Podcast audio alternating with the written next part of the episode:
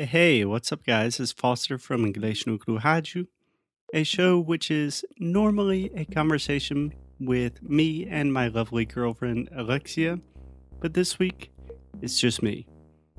Alexia will be back in action next week, so please, please be patient with me. But for now, let me tell you a quick story. So, in Sound School, which is our pronunciation and conversation course, we have a section called Ask Me Anything, which is more or less like it sounds. It is an opportunity for our students to ask us any question that they want. Normally, these questions are about English, sometimes they're funny questions. But, anyways, this week we received a question that was really, really difficult to answer. So, we need your help. Not just anybody help. You know I need someone help. When I was younger, so much younger than today. Hey, hey, okay, guys. So, like I was saying, in Sound School, our pronunciation and conversation course, which is, by the way, currently closed to the public, but we might be able to open some more spaces sooner than later. But in Sound School, we have a section called Ask Me Anything. It's very simple. Our students ask me or Alexia a question, and then we record a special personal audio just for them, trying to give a good, honest answer to their question. Aren't you guys more well known? I love you guys. More people should know about you. So, first, let me just get this out of the way. Oh, thank you so much, Bianca. We love you. You are an absolutely wonderful student. But then I started really thinking about this question because this is actually a really, really good and quite complicated question. So, in the past, I had a simple answer as to why not too many people know about English no Cru and then you have YouTubers and online English professors with 44 bazillion followers. Just a quick note bazillion is not a real number. That is just a weird invented word that we say when we want to say a number is really, really big. And personally, I think it's kind of funny because it sounds like Brazilian, bazillion. Anyways, my answer in the past was simple I'm a teacher I'm not a good marketer. I'm good at teaching. I'm not good at business. And that's where the conversation stopped. And I think there is some truth to that statement that we don't really understand internet marketing. And the most important thing to us is teaching real students. I suppose we could sell courses that promise you that in, uh, I don't know, six weeks, if you watch our videos and play on an app like Duolingo for 10 minutes a day that you will be completely fluent. Maybe that would make us more popular. Maybe that would make us more famous.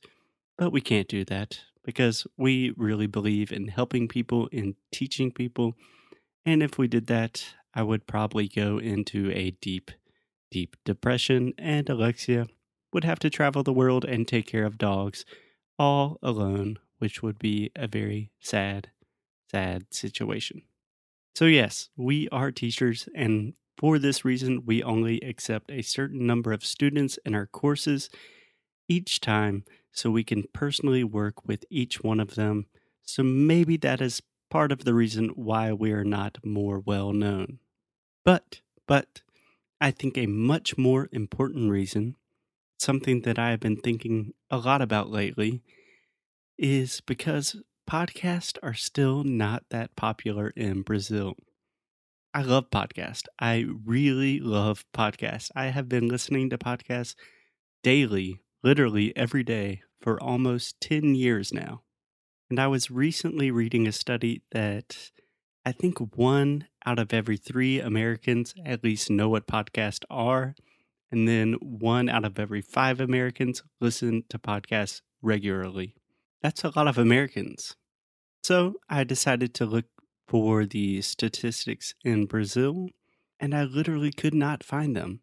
there is not much information about podcast and podcasting and podcasters in Brazil because it's still a relatively new media platform.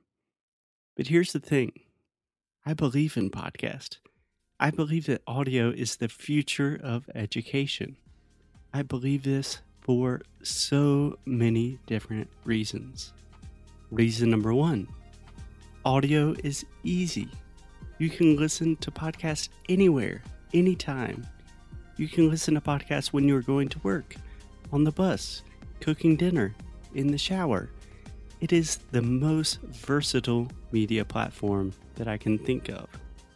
Reason number two I personally think that podcasts are more honest.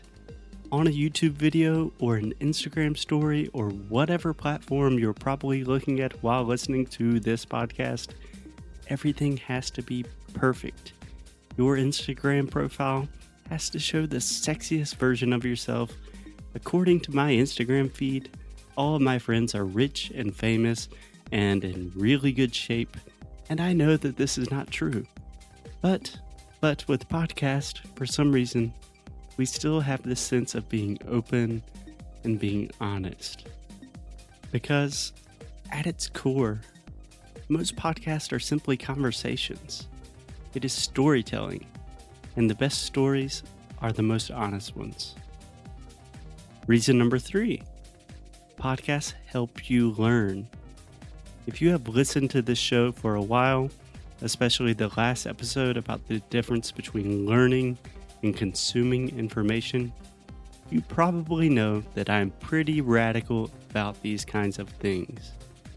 I think there is so much information out there that it is really easy to have this sense of information overload, which makes it really difficult to learn something of value. With podcast, when it is just a couple of people having a conversation, it slows things down. Gives you a time to calm down and really learn. Not just consume information, but absorb information to really internalize it. I don't know about you, but for me, podcast kind of serves as this weird form of escapism where I don't have to think about Trump and Bolsonaro for a moment, and I can just listen to a good story or a good conversation. So, those are just three of the thousands of reasons why I love podcast. And I think that is the real reason why we are not so well known, quote unquote, because we are playing the long game. We dedicate almost all of our time and all of our attention to the idea that audio and podcasting are going to be a very, very big deal in Brazil, and that English teaching will become more personal and more focused on the student. And if you are listening to this show, I imagine you also like podcasts and you also believe that English learning should be a more human experience. So, this is how we need your help. If you want to spread the love, if you want to support what we do, then all I ask is one small favor. Think of one or two friends who you believe would like this show and share it with them. Very simple. This is so helpful for other people to discover the show, and for some crazy reason, right now we are the number three ranked podcast in the education podcast category in Brazil. I don't know why, I don't know how the iTunes charts work, but if we could make it to number one, the quality of this show, the impact that we could have could be so much bigger, so much better. Yeah. So I think that's it for today, guys. A long rant about why our business is not as successful as it probably should be.